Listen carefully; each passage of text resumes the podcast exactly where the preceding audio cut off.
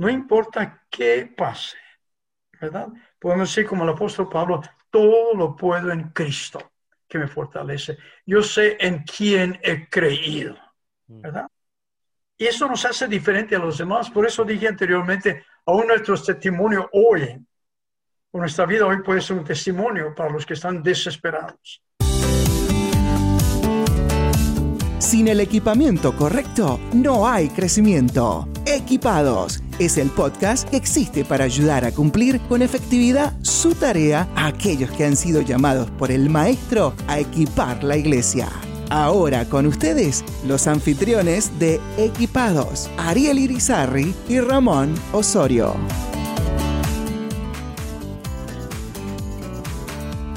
Bueno, ¿cómo estás, Ramón? Estoy muy bien, feliz de estar de regreso en otro episodio de Equipados. Eh, contento pues de que a estas alturas eh, hemos grabado ya muchísimos y yo sé que mucha gente eh, nos esté escuchando y se ha sentido y ha recibido bendición de Dios. Y pues no, todo bien. ¿Y tú cómo estás allá en Nashville? Todavía estamos en el tiempo de la pandemia. Todavía yo estoy en Atlanta, todavía tú estás en Nashville y todavía estamos cuidándonos. Así es, así es. esa es nuestra condición aquí en Nashville y bueno, por lo menos eh, ha mejorado, ha, habido un mejoramiento, ya por lo menos eh, se han quitado algunas, algunos controles en el área de donde yo vivo, eh, pero seguimos viendo, seguimos escuchando, ¿verdad? que la condición continúa siendo delicada en otras partes. Eh, y muchas de estas partes también se encuentran nuestros amigos en, Latinoamérica. Así que eh, es una situación que nos ha tomado más tiempo de lo que posiblemente imaginábamos eh, y eso nos ha llevado a, desarrollar la paciencia como fruto del espíritu, ¿no? Esa paciencia que es tan clave y esa perseverancia y esa fe. entonces, como ministros del Señor, nos hemos anclado en confiar de que Dios está en control y que esta situación va a pasar y que Dios nos va a seguir ayudando. Qué bueno, qué bueno, qué bueno, mi hermano. Y, hoy vamos a tener en, este programa a una de las personas pues que respetamos muchísimo y tiene mucha trayectoria, especialmente eh, en, en el seminario Southwestern, allá uno de nuestros seis seminarios eh, y él vive en, Fort Worth. Y yo no sé si tú te has preguntado eso, mi hija es maestra, ella es maestra de, educación media. Y una de las cosas que he visto es la lucha que tienen los maestros para enseñarle a sus alumnos. Y me imagino que esa lucha se extiende a los, eh, a los seminarios. Así que eh, pues no sé si tú quieres presentar, Ariel, al, invitado de esta tarde. Por supuesto, un honor, un honor eh, tener con nosotros al doctor Daniel Sánchez, quien fue mi profesor en mis tiempos de, seminario y que hemos mantenido una muy buena relación a través de los años y ha sido una gran bendición tanto para mi vida como sé que ha sido de bendición para tantos y tantos líderes hoy día eh, eh, pastores, líderes de, convenciones, y de verdad que es un, gustazo tener al doctor Daniel Sánchez, quien ha enseñado por muchos años, no vamos a decir la cantidad de años que ha estado enseñando, ¿verdad? En el seminario, pero, pero han sido muchos, o sea, que ha podido influenciar grandemente en la vida de muchas iglesias, de muchos ministros, eh, pero en su área de, de, especialidad ha sido lo que es misiones y evangelismo. Y recuerdo esa clase de, de, evangelismo, esa clase de misiones que, pude tomar con él y de verdad que, eh, no solamente es tremendo profesor, pero de verdad que es tremendo ser humano, tremenda persona que, refleja el carácter de Dios. Y así que es un honor tenerlo con nosotros, eh, doctor Daniel Sánchez. ¿Cómo se encuentra hoy?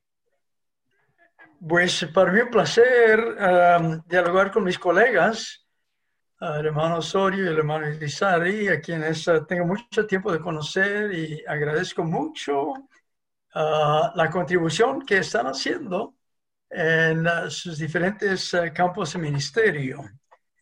Um, dialogar antes de comenzar esta conferencia, eh, decidimos hablar acerca del impacto de la pandemia. Primero, en cuanto a la preparación de líderes para ministerio, o sea, la educación teológica. Sí. es interesante que a, a, veces si nos preguntan, ¿a usted le gusta algo nuevo? O sí, ¿cómo no? Pero si las cosas cambian demasiado, entonces nos ponemos nerviosos, ¿verdad? Porque estamos acostumbrados a lo que llamamos la normalidad, ¿verdad? Ya no hay mucha normalidad. ¿Verdad? Sí, sí. Ya no existe. Eh, exacto. Pero entonces, eh, lo que ha acontecido me guía a preguntar, ¿estamos enfrentando una nueva normalidad?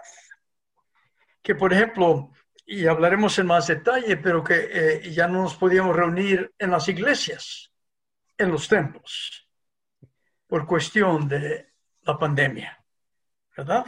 Eh, y, y, entonces la pregunta es, ¿qué podemos hacer? Y luego los seminarios también. Uh, siempre hemos estado acostumbrados a tener a los alumnos allí en clase.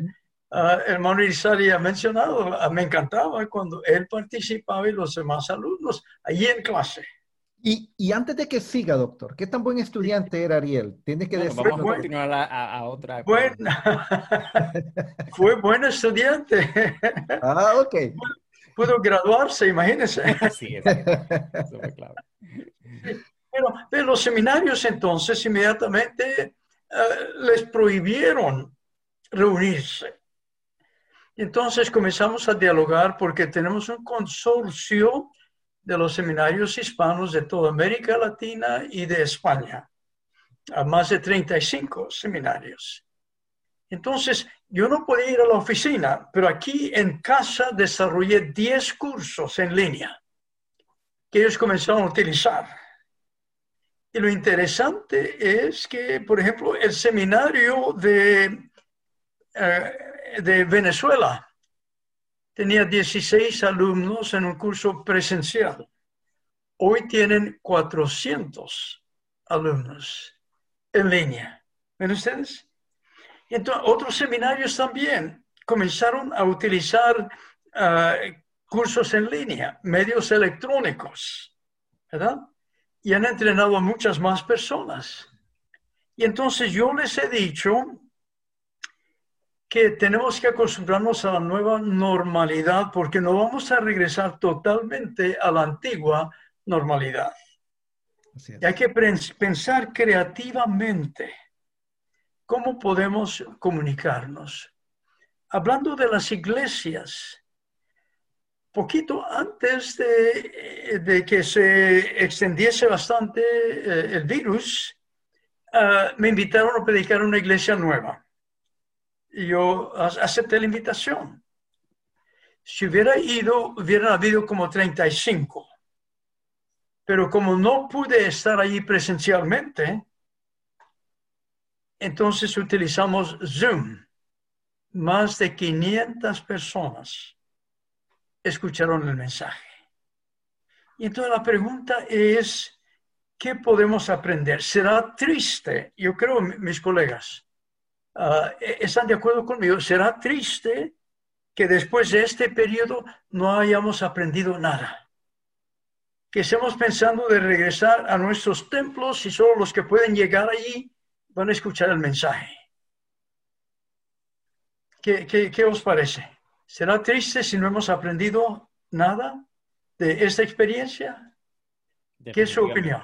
Definitivamente. No, definitivo. De hecho, eh, yo tengo un libro que escribí precisamente producto de eso, que se llama Beneficios de una crisis.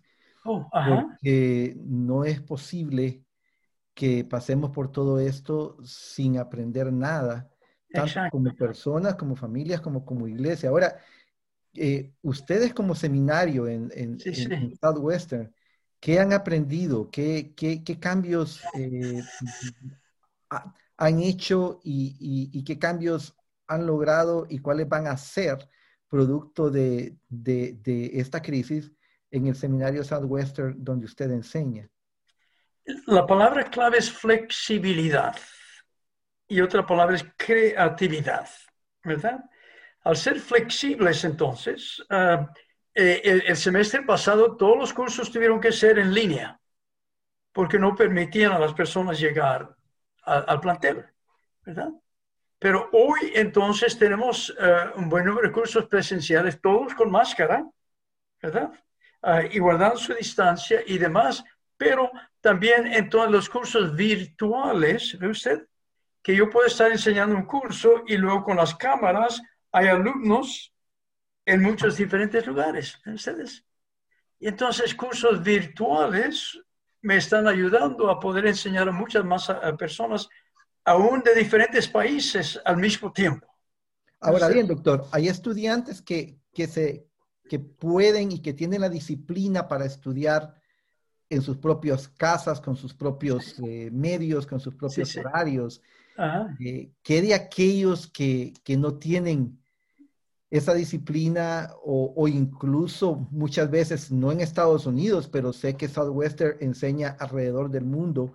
Eh, ¿Qué de aquellos que no tienen la, la tecnología para, para poder recibir esas clases? en, Cuba, por ejemplo, eh, um, no hay la tecnología tan desarrollada como la tenemos hoy, ¿verdad? Pero entonces los seminarios decidieron tener muchas más extensiones ¿eh? por todos lados, tener cursos por la noche, tener cursos de fines de semana. ¿eh?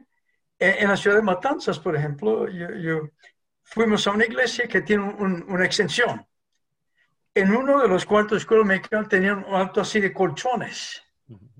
Y preguntamos, ¿y por, por qué están aquí? Porque los alumnos vienen el viernes por la tarde. Tan, luego que pueden salir su trabajo, estudian hasta tarde el viernes, duermen aquí en los colchones, estudian todo el día sábado y regresan. Hermanos, han recibido títulos ya. Mm. ¿Ven ustedes? Con esa creatividad, ¿verdad? Cursos de noche, cursos por extensión y demás. Entonces, creatividad. Luego, en cuanto a las iglesias, por ejemplo, y eh, no he leído su libro, me encantaría ah, recibir una copia de, su libro. Ah, ¿Qué acontece cuando hay una crisis? ustedes? Si vemos la iglesia primitiva, cuando les prohibieron reunirse en el templo, se reunían en las casas. Luego, el apóstol Pablo le prohibieron predicar en la sinagoga en, uh, en Corinto y se reunió en la casa de justo. ¿Eh? Luego en Éfeso, en la escuela ¿eh? de tirano. ¿Ustedes? Y, entonces, uh, después se encuentra la, la, expresión, la iglesia que está en tu casa, ¿verdad? Y entonces el cristianismo eh, primitivo no se detuvo porque había obstáculos, lo cierto es que se extendió. ¿eh? Y tenemos ahora actualmente en, Cuba un ejemplo. Hace como ocho años, tres pastores fueron a hablar con la persona que controla todas las actividades religiosas del país para pedir permiso para construir tres templos y la persona le dijo, no, ya tienen suficientes templos, ¿por qué no se reúnen en las casas? Ellos no podían creerlo porque antes estaba prohibido. Y dijo, lo que se hace en una iglesia se puede hacer en una casa. Mm.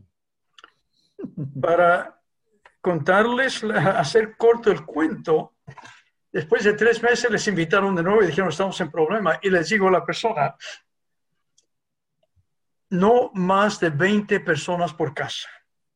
Así es que Fidel Castro diseñó la estrategia de multiplicación de iglesias más eficaz en toda América Latina. Y entonces tenían como 600 iglesias, hoy tienen más de 6,000 iglesias. Tienen más de 100,000 convertidos cada año. ¿Ven ustedes? ¿Por qué? Porque no dijeron, si no podemos reunirnos en los templos, ya no nos vamos a reunir. ¿Eh? Entonces, ese es un caso en el cual, y sin duda usted menciona este, eh, esto en su libro, la crisis crea una oportunidad. Si tenemos la disposición y la creatividad y la flexibilidad de poder hacerlo. Entonces, ¿cuáles son las implicaciones para las iglesias? Usted. Entonces, mucha gente se puede reunir en los hogares. Ah, y, por cierto, yo he estado en, hogares en, Cuba, iglesias en las casas, se llama casa culto. Personas caminan, no podrían viajar a una iglesia, pero caminan a pie y llegan allí. Y han aprendido a usar los nexos de familia, que una persona dice, bueno, tenemos esta iglesia en esta casa, pero mi hermano vive en otra comunidad, ¿por qué no podemos comenzar una iglesia allá? Entonces, la crisis ha hecho que las personas abandonen la antigua normalidad y acepten una nueva normalidad. Pero para eso se necesita carácter, ¿no? Sí, sí, sí. Eh, eh, creo que, y es algo que, que, me fijé, tuve un viaje a Cuba el año pasado y una de las cosas que distingo en, en, varios de los líderes allí del seminario es su carácter tenaz. E, es un carácter que no se dejan llevar de las circunstancias. Exacto, exacto. pueden ver eh, futuro en medio de de los desafíos. Exacto. Los cubanos tienen un dicho, hay que resolver. Hay que resolver. Y la idea es que cualquier cosa que surja, hay alguna forma, ¿verdad? De, de, de, poder resolver, ¿verdad? Y creo que es un buen dicho para los, uh, los, creyentes, ¿verdad? Y yo creo que Ahora, una, una muy buena enseñanza eso que usted menciona para, para cada pastor. Sí, sí, eh, yo creo que de las cosas que más nos pueden afectar hoy día es el desánimo. Exacto. En medio de las crisis, en medio de los obstáculos. Y tener esta actitud, como usted menciona, y este ejemplo eh, eh, en Cuba, ah, como en medio de los obstáculos y desafíos, ellos han podido ver la iglesia crecer. Yo creo que de eso todos podemos aprender, porque todos hemos tenido, de alguna manera u otra, algún tipo de desánimo, temores en medio de, de este tiempo y, um, el ánimo e, es un, testimonio para los que no son creyentes. Poco después de que se desmoronó la Unión Soviética, Cuba estaba pasando una crisis porque uh, Rusia ya no estaba enviando recursos, más de un millón de dólares por, por día. Entonces, en una iglesia estaba completamente llena Después del culto, una señora dijo, quiero hablar con usted, me dijo a mí y el pastor.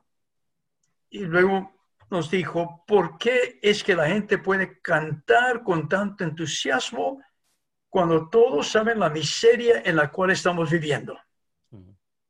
Y le dije, señora, porque el gozo no depende de las circunstancias, depende de nuestra comunión con Jesucristo. Dice, yo no sé en qué creer.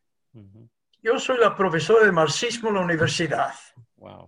Y eso no funcionó ni en Rusia ni aquí. Y volvió y le dijo al pastor, ¿puede enviarme a alguien que me enseñe la palabra de Dios? Entonces, la crisis abre oportunidades.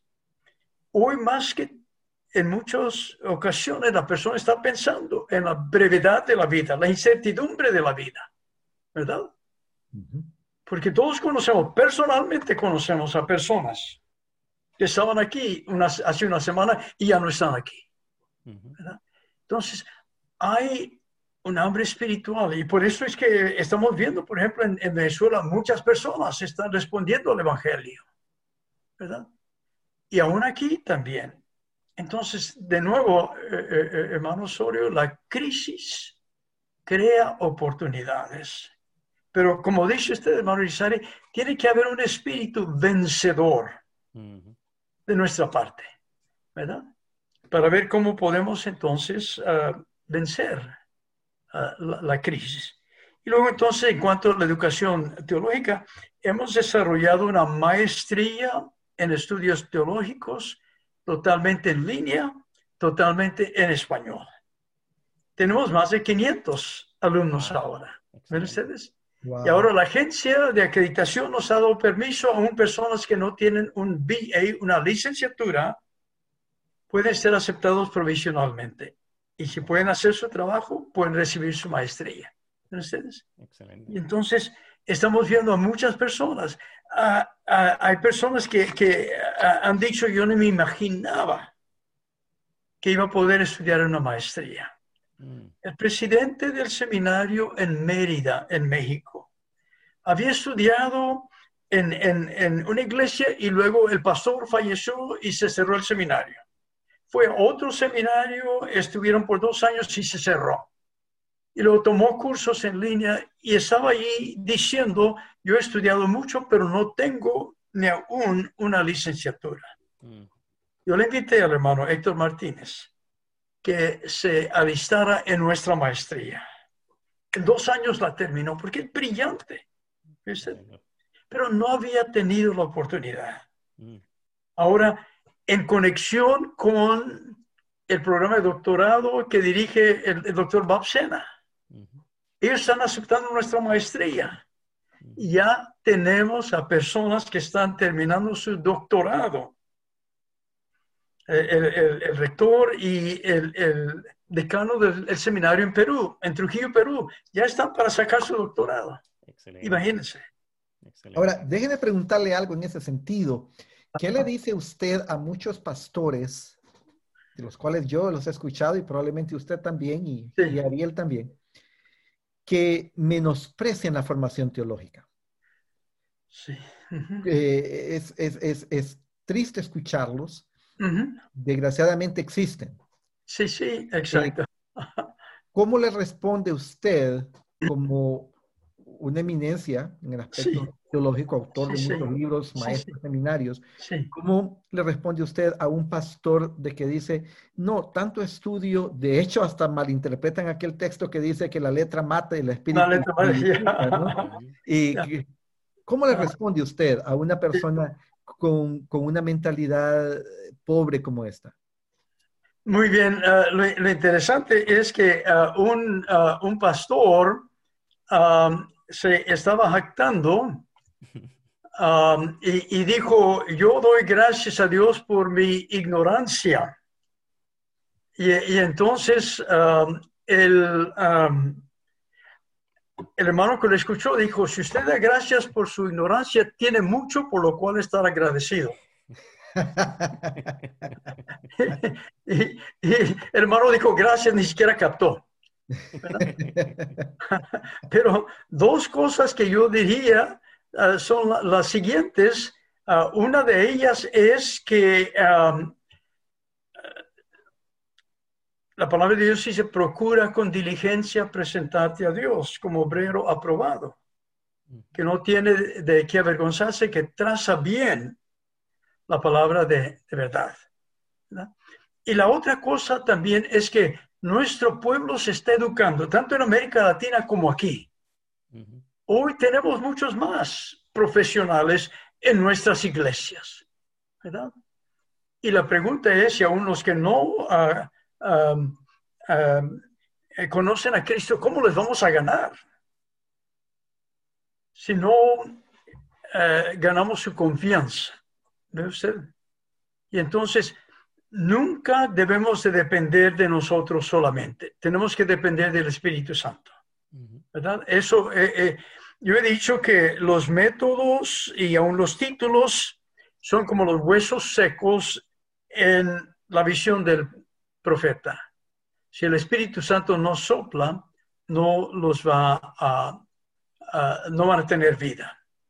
Pero cuando el Espíritu Santo guía, y por ejemplo el apóstol Pablo, Dios utilizó mucho más extensamente a Pablo que a Pedro.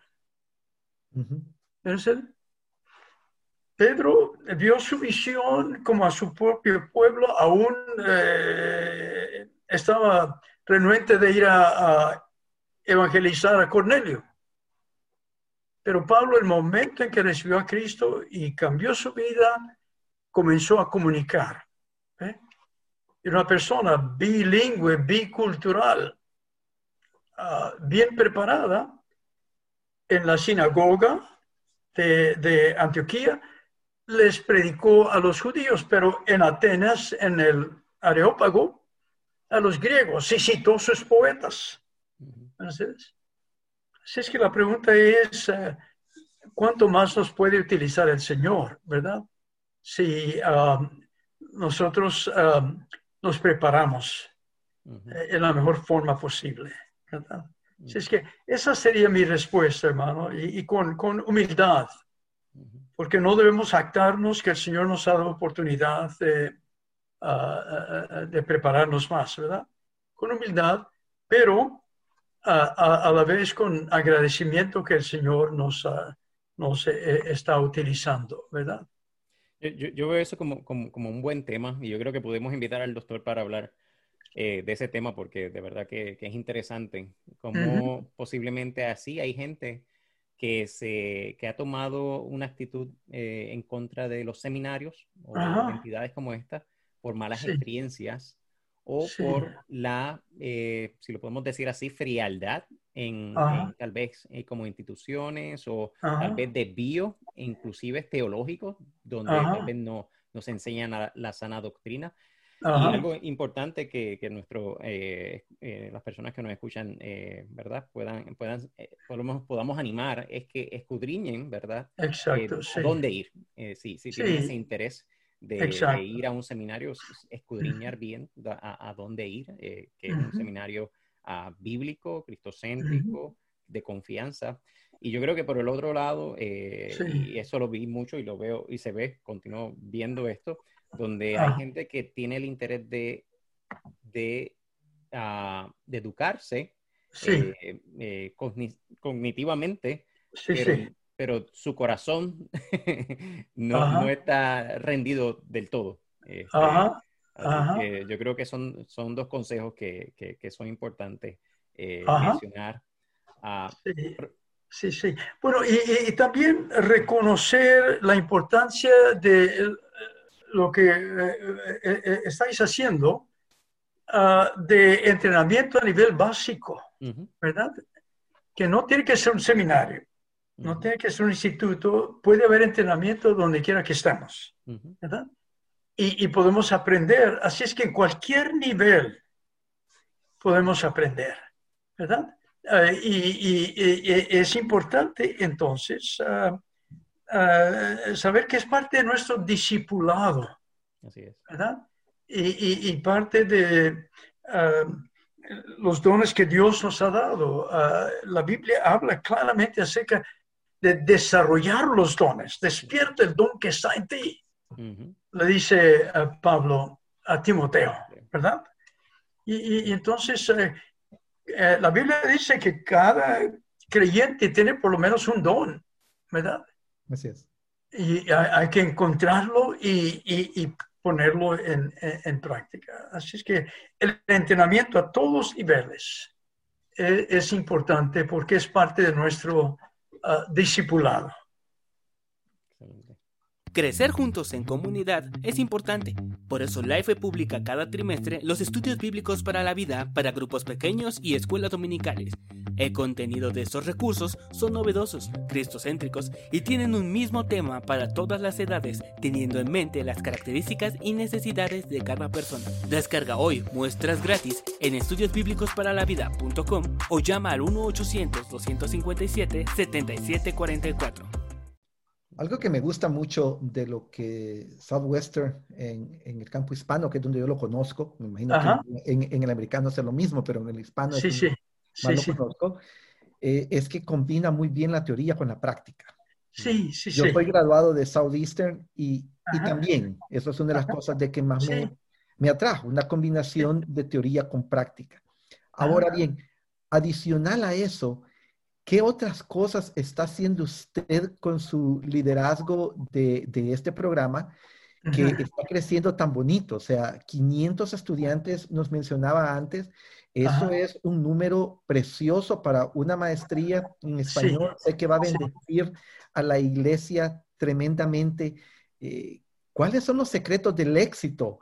Porque yo sé de otros intentos que se han hecho y que no han levantado. Usted mismo nos mencionaba que este pastor había estado en un seminario y se cerró, había estado en otro y se cerró.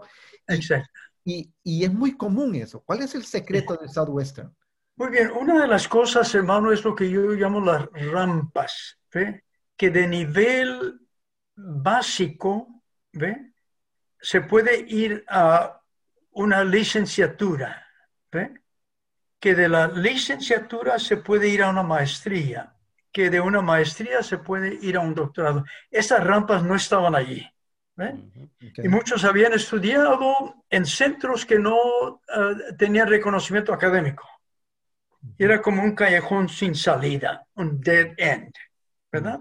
Correcto. Pero y se nos ha tomado tiempo eh, y, hemos colaborado con vosotros, reuniones que hemos tenido de Lifeway y, y, y de NEAM, eh, hermano, habíamos discutido esto.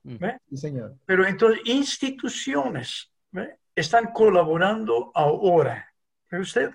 Y aún entonces, yo estoy hablando mucho con eh, la persona que dirige eh, el, el, programa académico, nuestro registrar, ¿verdad? Que pidiera a la agencia académica que nos permitiera, la agencia de acreditación, que, que nos permitiera aceptar a personas que no habían terminado todavía su BA. ¿Ven ustedes? A que tienen 30 años de edad o más y tienen experiencia en ministerio. Finalmente lo han hecho. ¿Ven ustedes? Entonces, esa es parte de la respuesta, comenzar al nivel básico y luego darles esa visión, pero que haya los medios. También, entonces, la maestría en estudios teológicos es 160 ah, dólares por cada curso de tres ah, horas de crédito. Lo cual indica que por menos de dos mil dólares terminan todo el título. Son 12 clases, ¿cierto? Ah, ¿Cómo dice? Solo son 12 clases, ¿verdad? También. 12 clases, sí, 12 clases. wow. Sí, sí. Y entonces, dos mil dólares a veces pagan por un curso. ¿Eh? sí. entonces, eh, en respuesta a su pregunta, y luego el doctor Bausen ha ayudado a bajar el costo también de, de, Midwestern para el doctorado. ¿eh? Porque yo siempre estaba indicando en nuestro seminario, podemos tener un, un, título excelente, pero si las personas no tienen los recursos, entonces es mejor no tenerlo, de nada sirve. Que es la realidad hispana, ¿no? Que la realidad hispana eh, no, no es de opulencia ni de abundancia. Eh, eh, la mayor parte, en primer lugar, de lo que ganan los hispanos en, en promedio ah, y, lo que indica el, censo es por familia, household income, es por lo menos 10 mil o 15 mil dólares menos. Pero la otra eh, eh, cuestión es que los households, las familias hispanas son mucho más grandes. ¿eh? Y, entonces hay menos recursos. Y, y, quiero agregarle ahí algo, hermano, y, y, es el hecho de que a mí me pasa.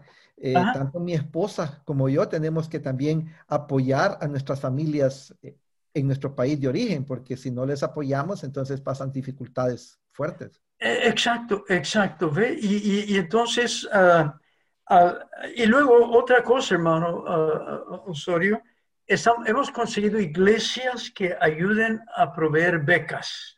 ¿ve?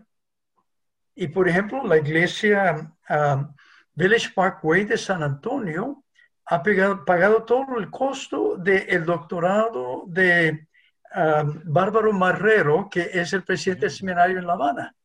En diciembre se gradúa con un PhD. Wow, Gloria a Dios, qué bueno. Pero sin la ayuda de esa iglesia, imagínense, no podría haberlo hecho. Así es que iglesias que estén dispuestas a invertir. ¿ve? Eh, tenemos, eh, por ejemplo, en, en, ah, en Torreón, 15 personas que están sacando su maestría para ser profesores en el seminario.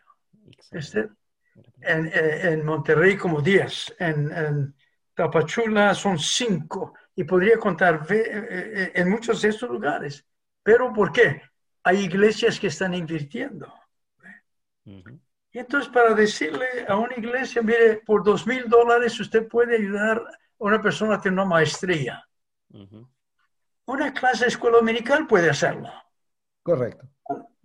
Entonces, en respuesta a su pregunta, entonces, la necesidad, las rampas que tenemos, pero luego entonces, y, luego eh, eh, el, costo ah, tan moderado, y luego conseguir iglesias que estén dispuestas a ayudar.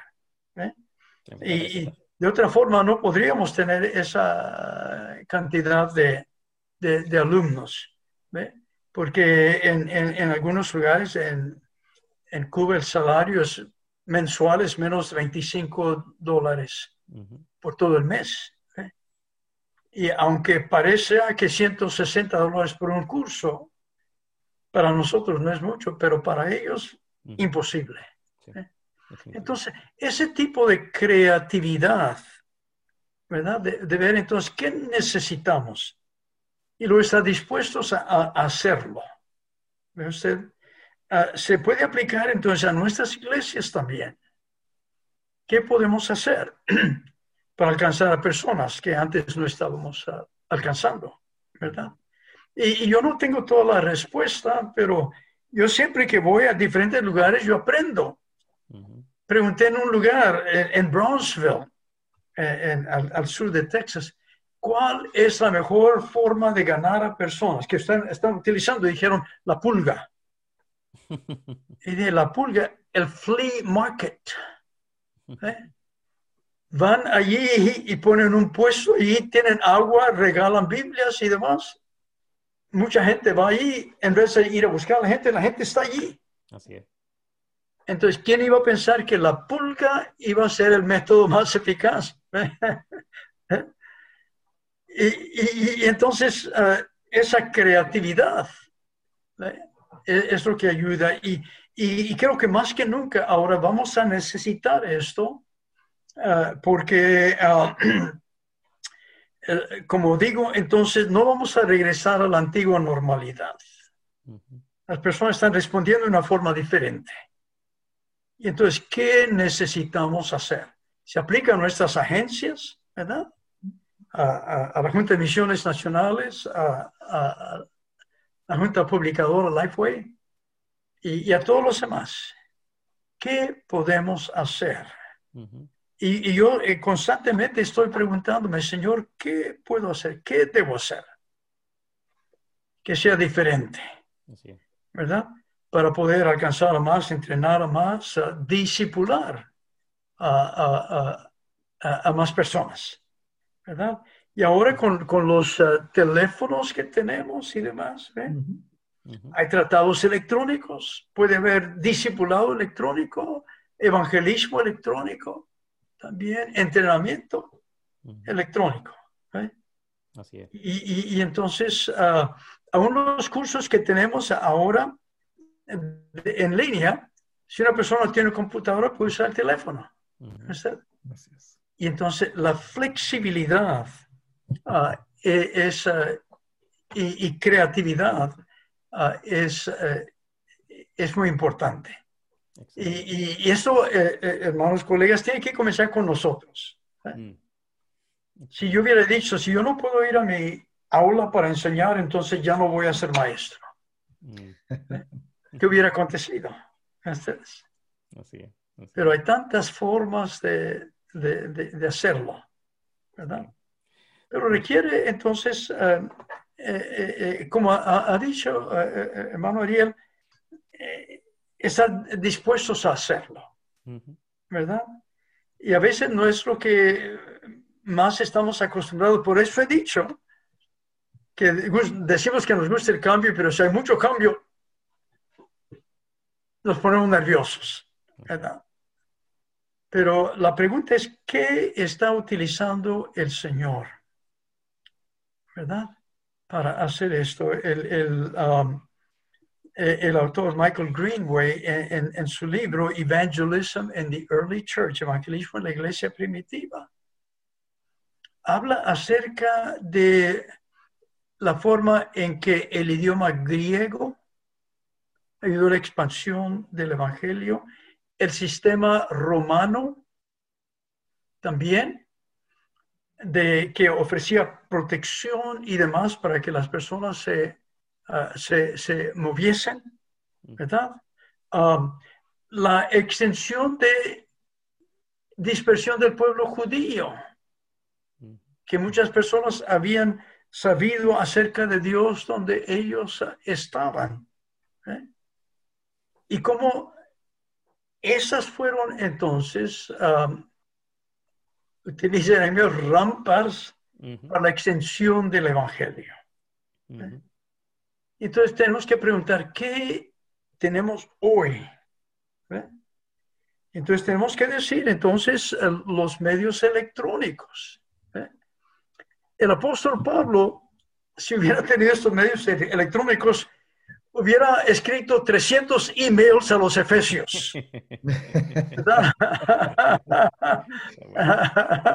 y 400 eh, cartas eh, electrónicas a los corintios. Ah, y Facebook ah, hubiera utilizado con los filipenses. ¿verdad? Ah, e, estaría loco utilizando todo esto. Y la pregunta es entonces, ¿qué podemos utilizar? Yo estuve en Singapur hace tiempo entrenando, me di cuenta que había personas que a través de medios electrónicos enviaban la película Jesús a China. Mm. ¿eh? Y lo decían, hemos traducido esta película a, a, vuestro idioma, pero no sabemos si está bien traducida. ¿Nos harían el favor de verla a ver si está bien traducida? y personas la veían y algunos daban algunas sugerencias, no usen esta palabra, no usen esta palabra. Pero luego decían, dígame más acerca de ese hombre Jesús. Mm. Wow. Y, entonces, ah, durante las Olimpiadas en China, muchos eh, evangélicos llevaban su teléfono y podían entonces, a través del teléfono, ah, enviar la película Jesús a todos los que tenían teléfono mm. alrededor electrónicamente. Este, entonces, de nuevo, ese tipo de, creatividad, ah, e, e, esas bolas de fútbol de diferentes colores, ¿verdad? Que se utilizan para presentar el Evangelio. Algunos preguntaron, ¿y cómo las vamos a introducir a China? dijeron, que se hagan en China, made in China. y entonces no se tienen que enviar y que el gobierno la rechace. Ah, y entonces hicieron contratos para hacerlas allí. ¿eh? Ah, así es que son solo ejemplos, ¿verdad?, de creatividad que, que podemos utilizar. Y, yo todavía no estoy totalmente informado acerca de algunas otras cosas que podamos uh, que podemos hacer, ¿verdad? Ah, pero ah, a, mí por eso me gusta mucho preguntar a las personas, ¿verdad? ¿Cómo están compartiendo el Evangelio? Y hasta el día de hoy entonces enseño la pulga, un método, un, método eficaz de comunicar el Evangelio. Sí, e, es, increíble cómo ah, Dios eh, puso en el corazón, eh, tanto el mío como el Ramón, para hacer equipados podcasts ah, antes de la pandemia.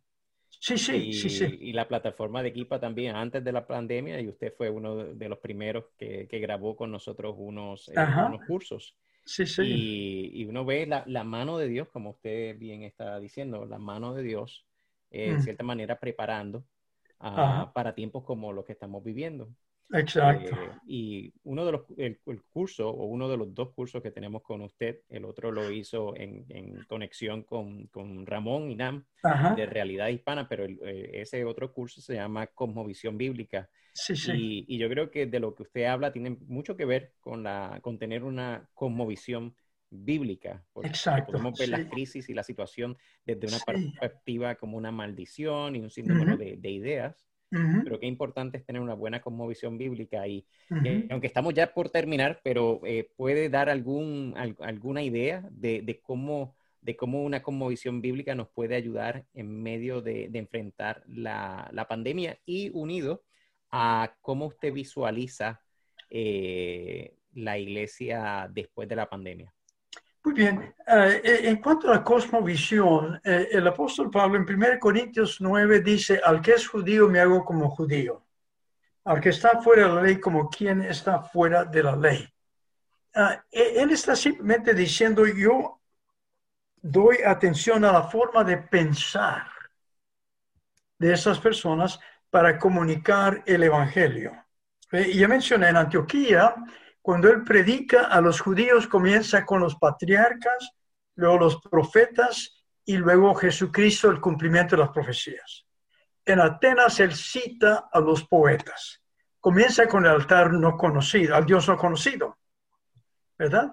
Porque los historiadores dicen que habían tenido una serie de plagas y habían ofrecido sacrificio a todos los dioses y dijeron, tal vez hay uno que no conocemos eh, y hay que ofrecerle a él también. Utilizó ese como un puente, pero entonces la cosmovisión de ese grupo griego era algo que el apóstol Pablo tomó en cuenta para comunicar el Evangelio. entonces, nuestra cosmovisión bíblica cristiana es gran e importante y a través del estudio de la palabra del Señor. Entonces, ¿cuáles son nuestros valores? ¿Cuáles son nuestras convicciones?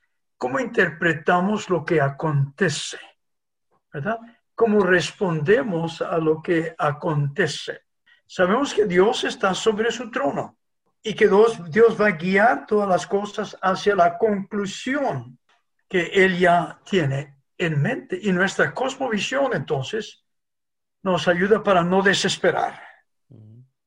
No importa qué pase, ¿verdad? Podemos decir como el apóstol Pablo, todo lo puedo en Cristo que me fortalece. Yo sé en quién he creído, ¿verdad? Y eso nos hace diferente a los demás. Por eso dije anteriormente, aún nuestro testimonio hoy, o nuestra vida hoy puede ser un testimonio para los que están desesperados, ¿verdad? Ah, y, entonces, ¿Cómo es que esto puede ah, ayudar a, preparar a nuestras personas? Por ejemplo, tengo eh, el, libro y, puede ser un taller, taller, compartiendo las buenas nuevas con nuestros amigos católicos. Para comprender entonces la mentalidad de ellos y comunicar el Evangelio en, en una forma eficaz. Y entonces debemos de hacer esto eh, que lo que los mileniales, por, ejemplo, ¿verdad? ¿Cuáles son sus valores? ¿Cuál es su forma de pensar y demás? El apóstol Pablo diría hoy, al que es milenial me hago como milenial, ¿verdad? Al que es católico me hago como católico. ¿Ven ustedes? Entonces, debe haber de, nuestra parte ese deseo de aprender y luego de adaptar nuestra presentación del Evangelio a las diferentes ah, personas. G. Campbell Morgan en su libro Jesús el médico, el gran médico, indica que Jesús presentó el mensaje del reino en diferentes formas a diferentes personas. A Nicodemo le, dijo, te es necesario nacer de nuevo. A la mujer samaritana le ofreció agua, que había venido a sacar agua física, agua espiritual. A Saqueo le ofreció compañerismo, que era despreciado por todos. ¿eh? Entonces, es importante nosotros ah, el tomar en cuenta entonces las situaciones de las personas y ver cuál es la mejor forma de presentarles el mensaje para que lo comprendan, ¿verdad? Y, respondan al mensaje. Y por eso entonces tenemos eh, eh, ese gran desafío. Y, y hay la parte teórica y la parte práctica, porque siempre estamos aprendiendo. Yo siempre estoy aprendiendo cuando ah, comparto con las personas, ¿verdad? Bueno, yo creo que ha sido un tiempo de mucha bendición. Eh, desgraciadamente, cuando se está disfrutando, el tiempo sale, se, va muy rápido. ¿Se ha fijado eso? Porque cuando a uno no le gusta algo, parece que dura siglos. Y cuando algo está sabroso como esta conversación, el tiempo se va volando. Así que... Este, eh, este chiste breve. Uh, este señor, el, el, médico le dijo, te quedan solo seis meses de vida, pero cásate con una mujer que te critique, que, siempre eh, eh, esté demandando cosas de ti y, demás. Y dijo, voy a vivir más. Y dice, no, pero te va a parecer una eternidad. bueno, qué mejor momento de, despedirnos, pero yo como, como usted sabe, también fui maestro por muchos años. Exacto. Entonces siempre le dejo a, mis, a, a, nuestros eh, escuchas una tarea. Eh, y, y, la tarea de, de ahora es precisamente eh, ir a su casa, pensar y evaluar qué beneficios, qué cambios necesitan hacer en función de esta pandemia eh, para hacer que ellos a nivel personal y las iglesias en las cuales ellos pertenecen sean más evangelísticas. Exacto, sí, sí, sí. Creo que eso es algo que, que, lo necesitamos desesperadamente porque hay hay luchas, hay división en todas partes del mundo, hay temores, el futuro se mira incierto, pero los cristianos tenemos la esperanza que no hay vergüenza. Amén, amén, sí, sí, sí, es verdad. Y una tarea también, le podemos añadir a que si eh, tal vez siente deseos de estudiar su maestría eh, en estudios teológicos, allí en el Southwestern está ofreciendo una muy buena oportunidad para ser parte de esa. Así que es cuestión de comunicarse. Vamos a poner el enlace allí en la página de equipadospodcast.com para que eh, puedan accesar a esta información, se puedan comunicar con el doctor Sánchez y, pueda comenzar ese, esa nueva travesía que va a ser de mucha edificación para, para su vida.